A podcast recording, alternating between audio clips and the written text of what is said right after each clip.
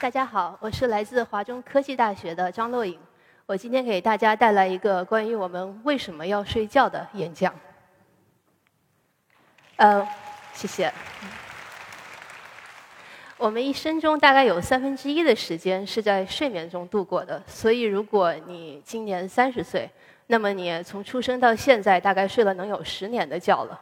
啊，如果从一个更宏大的演化的背景上面来看的话，其实睡眠这个现象在地球上出现了已经有数亿年了，就是地球上的动物已经睡了几亿年的觉了。从一个最简单的蠕虫类的动物线虫，到更复杂的生物，比如说昆虫，然后还有一些鱼类，嗯，还有一些这个哺乳动物，就有跟我们人类更接近的这种类似睡眠的状态。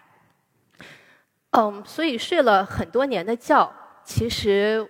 我们并不是特别清楚我们到底是怎么睡觉的，或者说睡眠是怎么发生的。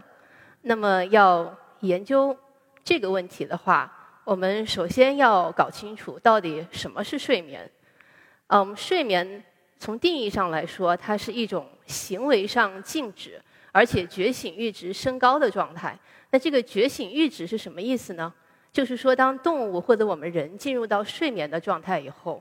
嗯，需要更强的刺激才能让我们或者让动物做出反应。这个是一个卓别林的老电影的选段。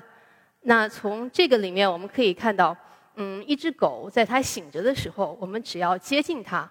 它就会有反应。但是当这个狗睡着了，呃，我们拎它的耳朵、拎它的尾巴，它都没有反应。这就是觉醒阈值的升高。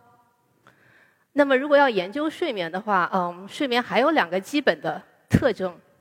一个就是睡眠债会积累，缺了觉得补。这个在生物学上有一个专有的名称，我们把它叫做睡眠的稳态平衡。然后另外一点就是睡眠一般发生在一天中相对固定的时段。对于昼行动物，就是白天活动的动物，比如说我们人类，睡眠通常发生在夜间；而对于夜行动物，比如说小鼠，那睡眠通常发生在白天。嗯，那么要研究睡眠的话呢，我们首先要能够测量睡眠。那最标准的测量睡眠的方法就是通过检测脑电波。脑电波是由我们脑内的神经元产生的，然后神经元是我们脑内最重要的一种神经细胞。嗯，它，嗯，它在执行它的功能的时候，它与其他的神经元交流的时候，它会放电。那这种放电体现在整个脑的层面，就是脑电波。在我们醒着和睡着的时候。脑电波发放的频率和模式是不一样的，嗯，所以通过这种方式就可以判断这个人或者这个动物是处于清醒的状态还是睡眠的状态。呃，我们这边右边呢就有一些典型的脑电波的代表图，这个绿色的是我们清醒的时候的脑波。根据睡眠状态的时候，我们的眼球是否转动，睡眠又会被分为动眼睡眠和不动眼睡眠。动眼睡眠不光是我们人类特有的，我们通常所说的这个做梦，就是发生在动眼睡眠的阶段。大家可能觉得做梦很高级的一种现象，但是呢，其实动眼睡眠这个阶段，呃，在一些爬行类动物，在一些鱼类就已经开始出现了。所以可能不止我们人会做梦，啊，包括小鼠啊，然后嗯，一些鱼、鸟可能都可以做梦。不动眼睡眠呢，根据它的这个脑电波发放模式的不同，会被分为 N 一、N 二和 N 三三个阶段。嗯，这个红色的就是 N 二阶段的这个嗯脑电波。N 一阶段因为跟清醒的时候比较像，这里没有展示出来。然后下面这个蓝色的呢是 N 三阶段，我们通常说的深度睡眠就会发生在这个阶段。这个是一个健康的成年人一晚上的这个。睡眠分布图，我们可以看到，首先会来到这个 N 一阶段，嗯，然后 N 一阶段大概很短，只有几两三分钟就结束了。然后之后呢，会进入到这个不动眼睡眠的 N 二阶段，嗯，然后 N 二阶段一般会持续二十到三十分钟，然后就进入到了深度睡眠 N 三阶段。N 三阶段大概会有嗯。半个小时到四十分钟，然后之后又进入到 N 二阶段，然后完了以后就会进入到这个图上红色标记的那个动眼睡眠阶段，这个时候就开始做梦了。我们夜间第一次做梦时间很短，大概就几分钟就结束了，然后完了以后又会进入到不动眼睡眠的 N 二、N 三，然后 N 三再到 N 二，然后再到这个动眼睡眠的这个做梦的阶段，中间可能还会偶尔醒来几次。所以我们一整夜的睡眠大概就是在动眼与不动眼睡眠间交替往复进行的。但是总的来说，我们从图上可以看出来一个趋势，就是不动眼睡眠 N 三阶段的这个深度睡眠，主要发生在前半夜，就是前四个小时。然后动眼睡眠做梦呢，主要发生在后半夜。讲到这里呢，我不知道大家醒着的还有多少，因为我觉得这个场子还挺适合打瞌睡的。嗯，如果说我在演讲的时候你们睡着了，这很正常。那如果我在演讲的时候我睡着了，这个可能就是嗜睡症了。嗜睡症患者可以在任何时候，比如说说话的时候、站着、走路的时候，都有可能随时睡着。比如说这个左边这个视频里这位小朋友，他正在大叫。然后突然就睡着了，然后不光是人有嗜睡症，动物也有。比如说右边的视频里的这只狗，它跑着跑着，然后就倒了，睡着了。还有个特写，要解释嗜睡症，呃，我们就要先解释一下睡眠到底是怎么产生的。那从环路的，从一个宏观的环路的层面来说，睡眠主要是因为我们脑内有一些促进睡眠的脑区，它活跃了，然后抑制了一些促进清醒的脑区的活动。这样子睡眠就发生了，然后在我们脑内有一个叫做下丘脑的这个部位，它分泌右边这个图里的这种叫做食欲素的激素。这个食欲素是一个多肽，然后它有促清醒的作用。所以，嗯，在我们脑内分泌这个食欲素的脑区如果出现了问题，让这个食欲素不能正常分泌了，嗯，就会得嗜睡症。那如果反过来，呃，那些促睡眠的脑区出现问题的话呢，那就可能会导致失眠。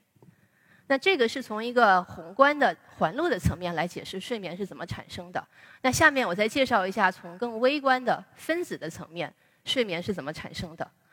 这就要回到我前面说的一个概念了，就是睡眠的稳态平衡。这个稳态平衡其实一直都在进行，在我们现在醒着的时候，时时刻刻都在进行。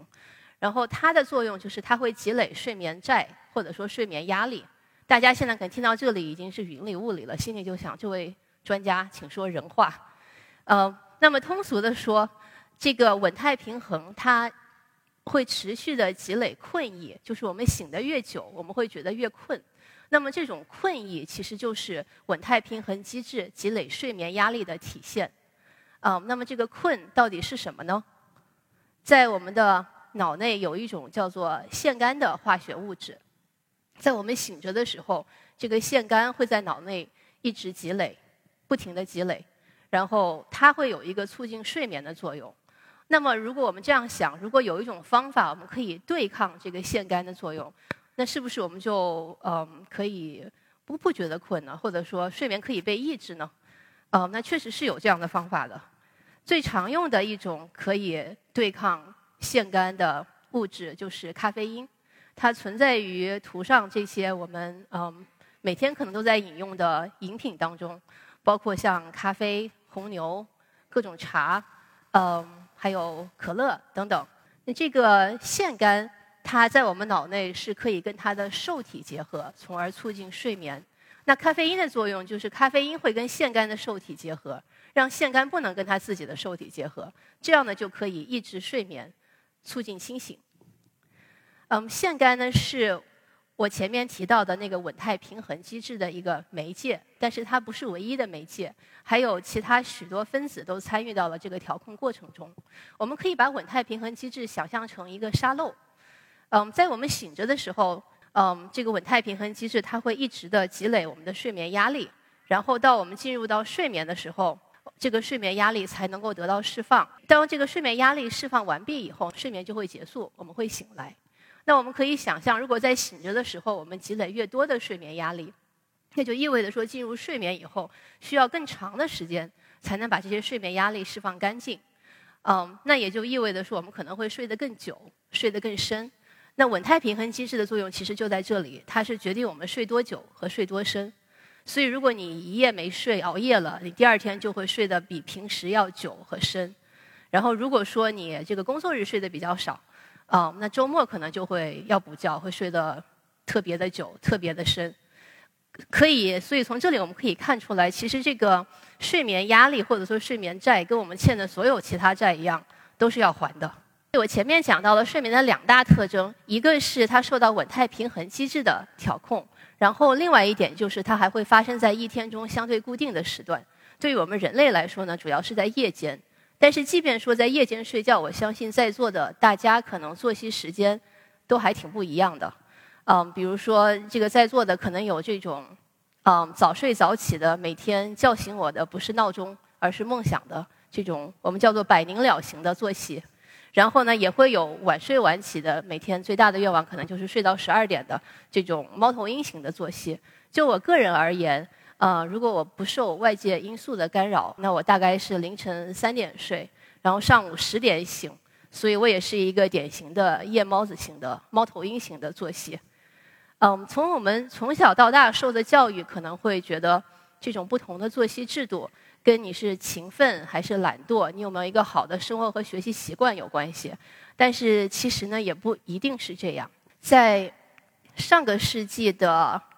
嗯九十年代，在美国有个犹他大学的睡眠诊所，然后有一天呢，有一位睡眠医生迎来了一个老太太，六十多岁老太太，叫做 Becky。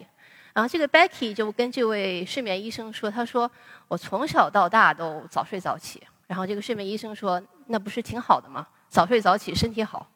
然后老太太说：“嗯，不是你想象那样早睡早起，我是每天晚上七点多就困了，然后需要睡觉了。凌晨每天凌晨四点多就会醒来。在我年轻的时候呢，他说这个也对我的生活造成了不小的困扰，因为晚上朋友约饭。”开个 party 什么的，这个我都没有办法参加，因为晚上实在是太困了。嗯，然后他说，不仅是他是这样，他的母亲、他的外祖父、他的兄弟、他的女儿，甚至是他的外孙女儿，都是这个样子。他也为这个事情看过很多医生，那些医生都跟他说他有精神问题，所以他也挺困惑的，因为他觉得自己精神挺正常的。那么这个睡眠医生听到了这个事情以后。他想，这个家族有这么多成员，于是他就进行了一个系统的调查，发现这个家族中确实有二十九个成员都有这种极度的早睡早起的现象。其中呢，他又呃让六个成员到他的这个睡眠中心来，因为这个早睡早起呢，不是你说早睡早起就能算的，得确实的用脑电波去测量他的睡眠，看是不是真的早睡早起了。所以就进行了用脑电波的对睡眠的测量，然后发现这些人。他们的睡眠确实如 Becky 所说，然后这个呢是比正常的人要早了大概三个半到四个小时，因为这个现象是整个家族都有，所以呢就是说它是一个可以遗传的现象。那么这位睡眠医生呢就决定进一步的去调查这个事情，他和一位遗传学家，也就是我在美国博士后的导师合作，然后他们就发现了，嗯，这些特别早睡早起的人其实是带了一个罕见的基因变异。这个变异发生在一个叫做 Period Two 的基因里面，然后这个变异其实就导致了 Period Two 的嗯 DNA 序列上有一个碱基的改变，然后一个碱基的改变呢，导致它所编码的基因 Period Two 蛋白有一个氨基酸的改变。那么这么的一个改变呢，因为 Period Two 基因是一个生物钟的基因，所以这么一个改变就影响了这些人的生物钟。那么生物钟，我们可能大家听说过，都听说过这个名称，但是可能不是特别的了解到底是什么。它其实是我们体内的一种计时机制，然后它会使我们的各种行为和生理过程表现出一种二十四小时的节律。生物钟不止影响我们作息时间，还有我们的方方面面，比如说我们的体温、心率，嗯，我们的这个血压，甚至是我们的情绪，都有二十四小时的节律。生物钟所驱动这种二十四小时的节律，我们把它称为近日节律，就是大约一日、大约二十四小时的这个意思。它还有一个更为通俗但是不那么准确的称呼，叫做昼夜节律。呃，我们的生物钟与近日节律在地球上是从大概几十亿年前可能就出现了。从最简单的一种原核的单细胞生物，比如蓝细菌，就是涂上这个绿绿的东西，一直到各种复杂的植物、动物。啊，我们，都有生物钟和近日节律，所以说它其实是一种比睡眠要古老的多的现象。这个其实也挺合理、挺容易理解的，因为睡眠只是生物钟调控的，呃，无数个生命过程中间的一个。那么在分子层面呢，生物钟是由大概十几个基因组成的一个反馈环路。去年的诺贝尔生理医学奖就颁给了三位在果蝇里克隆出第一个生物钟基因的科学家。果蝇的 period 基因在哺乳动物，包括我们人里面是有三个，呃，分别叫做 period one、period two 和 period three。嗯，period two 这个就是我前面讲到的，它的变异导致了那个大家族的极度的早睡早起。然后我们实验室研究的方向呢是这个 period three 基因。我们发现 period three 基因的罕见变异也可以导致人极度的早睡早起。除了早睡早起，他们还有一种情绪病，叫做季节性情感障碍，俗称冬季抑郁。嗯，这个病的主要特征就是患者在每年的秋天会开始出现一些抑郁的症状，然后到冬天冬季的时候是最严重的，就到每年十二月、一月、二月的时候是最严重的，然后到次年的春夏又会自发的好转。就是季节性情感障碍，它在人群中的发病率大概是百分之一到百分之十。嗯，所以呢，这些这个现象就提示我们，生物钟和近日节律的紊乱可能与精神疾病也有关联。那前面我给大家讲了两个，都是这种百灵鸟型的早睡早起的变异，还有这种变异呢，是可以导致这种夜猫子型的作息。比如说，美国的科研人员发现，在这个叫做 Cryptochrome One 的生物钟基因里面的变异，就可以导致人极度的晚睡晚起。其实人群中夜猫子型的作息是比百灵鸟型的要多的，但这其中有一部分是像带了这个 Cryptochrome One 基因变异的人一样，是因为一些基因变异导致的。但是还有一些呢，可能是因为环境因素导致的。比如说你晚上其实已经很困了，但是还想玩游戏、想看片儿，不想睡觉，这个也是晚睡，这个也是晚睡晚起的夜猫子型作息，但是并不是天生的。虽然说生物钟天生的变异。可以导致我们个体之间生物钟的差异，但是生物钟的差异呢，也不全是天生的。就是同一个人，他在年轻和年老的时候，他的生物钟也是不一样的。青年人，特别是十几岁的青少年，他的生物钟是更加倾向于晚睡晚起的。有一点就是大家可能会想到的，其实青少年他每天早上上学的时间还挺早的，呃，八点钟或者是七点半，甚至是更早。所以呢，这其实就是说，现在目前我们这种上学的时间是要强迫一群夜猫子型、天生的夜猫子型的青年人，呃，去要强迫他们早睡早起。这对于他们其实是挺痛苦的，而且而且对他们的健康呢也不是太有利。嗯，所以现在国外的一些学校就是开始试行，让中学更晚的开开课的时间，开始上课的时间更晚。他们认为这个可能会更有利于这些学生的健康以及他们的这个认知表现，也就是说他们的学习成绩。嗯，所以呢，如果你的孩子在学校上课的时候睡着了，请你原谅他，这个也不一定他就是不认真，他也可能是因为他的生物钟导致的。到这里呢，我就小结一下我到目前为止讲的内容。所以睡眠其实是主要通过两个通路或者说两股力量来调控的。一个就是我们的生物钟，还有一个就是我前面提到的稳态平衡。生物钟决定的是我们什么时候睡，而稳态平衡决定的是我们睡多久、睡多深。听到这里，可能会有观众想，呃，是听了很多道理，但是还是睡不了一个好觉。所以，就接下来呢，和大家聊一下一些嗯广为流传的改善或者促进睡眠的一些方法，它们是不是真的有效？嗯，大家可能都听说过，就是喝牛奶可以促进睡眠。那么，喝牛奶是不是真的可以促进睡眠呢？牛奶以及其他的一些乳制品里面，还有一种叫做色氨酸的物质。然后，这种物质一定程度上是可以改善和促进睡眠的，但是它不止牛牛奶里面有，在嗯蛋类、鱼类、肉类、大豆类产品中也都富含色氨酸。然后近年呢，流行一种叫做睡眠糖的东东，然后据说是可以促进睡眠。这个睡眠糖是什么呢？它的主要成分其实就是褪黑素，然后褪黑素是帮助我们调节生物钟的，所以从这个角度上来说，它可能一定程度可以帮助改善睡眠。但是它最主要的功效是帮助我们倒时差。嗯，而且这个效果也还是因人而异的。在我们小的时候睡不着，爸爸妈妈都会说睡不着可以数羊。那数羊是不是真的可以帮助你入睡呢？呃，如果说你在数羊的过程中，它确实会让你感觉到更放松，帮助你的肌肉放松，然后帮助你的这个呃精神放松的话，那它一定程度上是可以促进睡眠的。但是，嗯，一些研究报道说，其实数羊的过程中，大家很多人是越数越兴奋，或者说越数越焦虑，那其实会起反作用。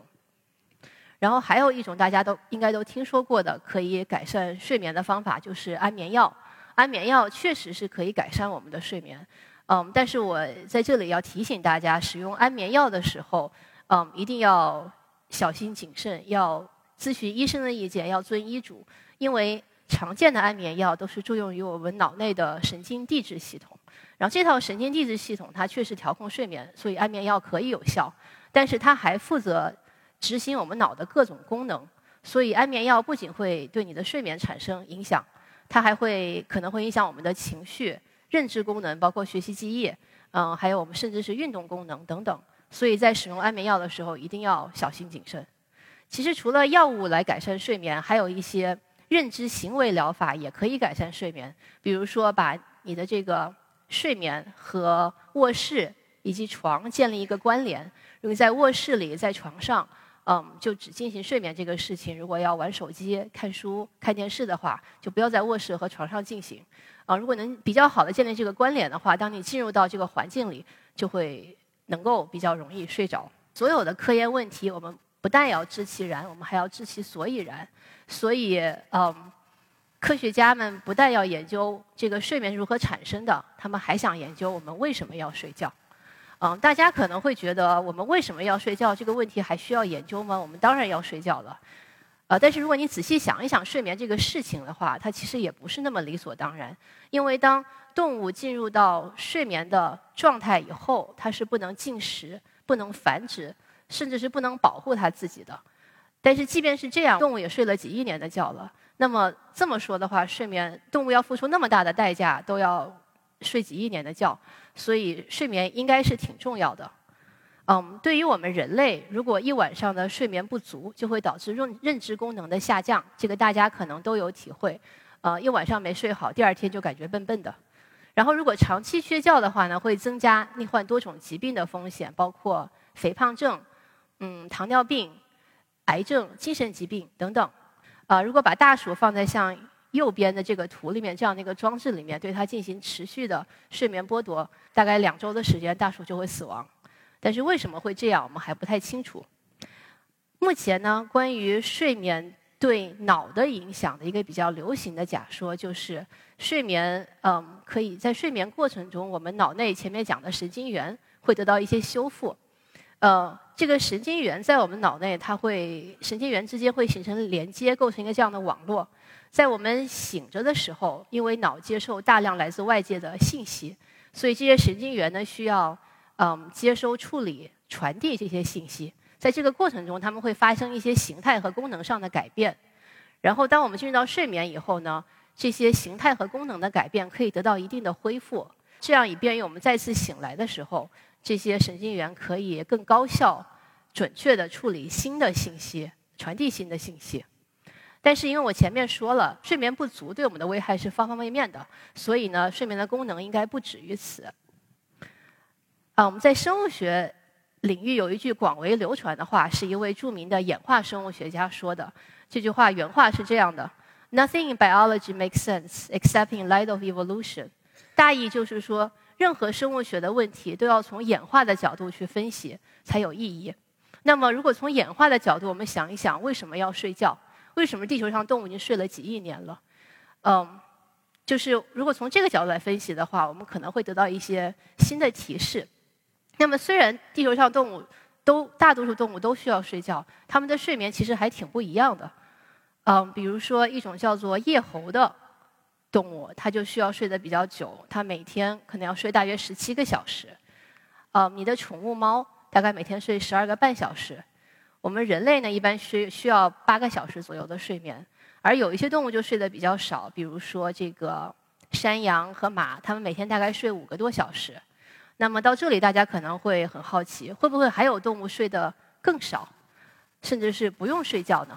嗯，也是可能有这样的动物的，比如说一些水里生活的动物，像海豚，它从来不会出现行为上的静止和觉醒阈值的升高。就是我前面说的睡眠的定义，然后脑电波的分析发现，这些海豚，它的睡眠其实是左半脑和右半脑交替进行的，就是说它的两个脑的两个半球不会同时进入到睡眠的状态，所以它就从来都不会出现标准意义上的睡眠。那么这些动物它们的睡眠的长度都不一样，反映了它们的睡眠的需求是不一样的。那么为什么会这样呢？我们就要想一想，或许这是因为他们的生存环境不一样，他们为了去适应他们的生存环境，嗯，为了要完成某些特殊的生命过程，所以他们可能对睡眠的需求是不一样的。假设有一些生命过程比睡眠还要重要的话，那他们可能就会舍弃睡眠。比如说，我有一个朋友，他就跟我说，他每天只需要睡五个小时。嗯，我开始是不信的，但是我前段时间去开会，然后跟他住一个房间。嗯，我就发现每天晚上我睡觉的时候，他在看片儿，然后第二天呢，他仍然可以神采奕奕的去做各种事情，然后我还是会跟你们一样听报告的时候会睡着，所以我觉得他每天既有旺盛的精力工作，然后还有时间可以娱乐，让我非常的羡慕。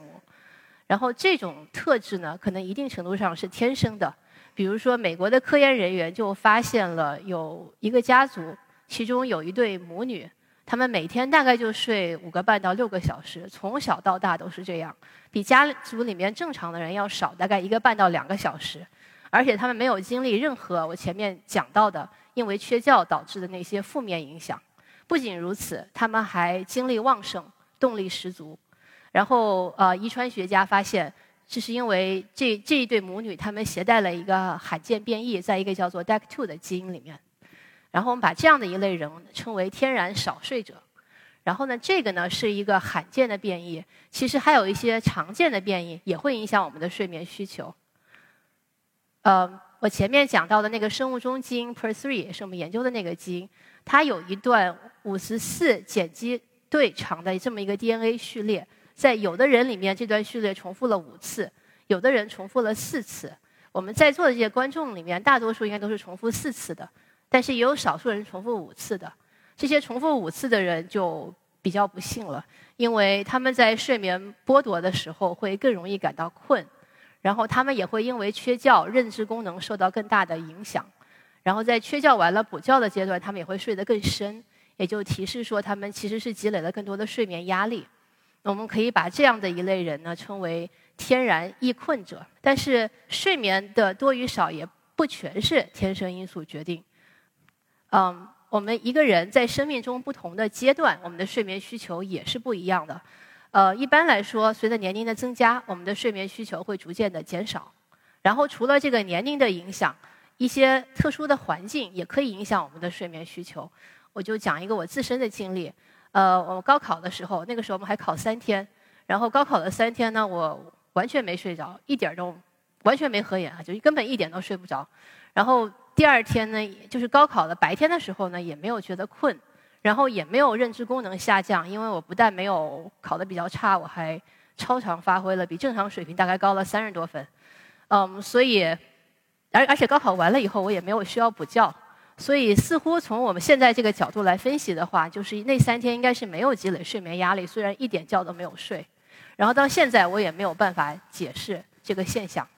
然后我在美国做博士后的时候呢，跟睡眠医生聊天，他说他也遇到过一个案例，就是有一个睡眠正常的人，他在大概长达一年的时间，因为一些学习的需要还有工作的需要，他每天就睡五个小时多一点，不会超过六个小时。但是这一年里面，他也没有经历那种因为缺觉导致的各种啊负面影响，所以似乎呢也没有积累睡眠压力。在动物的研究中呢，其实也报道了一些类似的现象，比如说，呃，研究显示这个饥饿可以抑制睡眠，促进清醒，特别是比如说你要减肥，然后晚上不吃饭，这样就会到夜里会觉得饿得睡不着。嗯，不但是人会这样，动物也会，比如说果蝇也会饿得睡不着。然后果蝇这个饿得睡不着挺有意思的，左边这个柱子就是。如果果蝇正常的睡眠剥夺的话，它是完了是需要补觉的。这个黑色的柱子显示了这个补觉的量。那如果是因为饥饿导致的睡眠减少，嗯，这个果蝇它基本上不需要补觉。我们可以看到那个灰色的柱子，基本上它那个量在零左右。然后呢，正常的睡眠剥夺会导致果蝇学习能力的下降，但是因为饥饿导致的睡眠减少，果蝇的学习能力不下降。所以就是提示我们，饥饿导致的睡眠减少，好像也没有积累睡眠压力。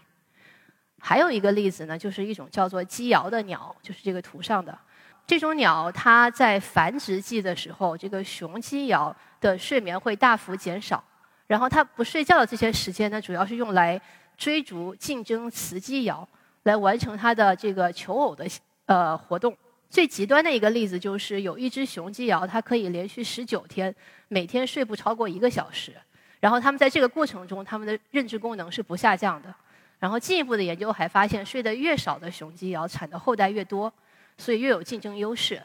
所以就是说，繁殖需求似乎也可以抑制睡眠，而且没有积累明显的睡眠压力。那么这一系列大量存在的特例，其实告诉我们有没有办法解释这些特例，告诉我们，其实我们对于睡眠的认识还是非常的少。睡眠是一个古老而又日常的现象，但是我们到现在我们也没有。一个很好的答案，关于我们为什么要睡觉。那假如有一天我们可以能够很好的回答这个问题，可以比较好的认清睡眠的功能，我们可能才能真正了解睡眠的本质。我们可以脑洞大开的想象一下，假如有一天我们发现睡眠的需求其实就是某些生物化学物质的这个增加和某些物质的减少。当然，我认为这可能是对于睡眠需求一个过于简单的假设。我就是举个例子，如果是这样的话，我们或许每天可以服用一粒药丸，然后把这个多的物质给减少，把少的物质给补充，这样子就可能满足了我每天的睡眠需求，我们就可以不用睡觉了，或者至少不用每天睡觉。那如果是这样的话，我们的人生是不是多了三分之一的时间？是不是就变相的长寿了？你或许会觉得这个听起来不可思议。连科幻电影都不带这么演的，但是，嗯，我们在进行这个实事求是的科学研究的同时，也可以有一点这种看似不靠谱、不着调的想象。毕竟爱因斯坦都说过，想象力比知识更重要。最后，祝大家在想睡觉的时候都能睡个好觉，在不想睡觉的时候都可以不用睡觉。谢谢大家。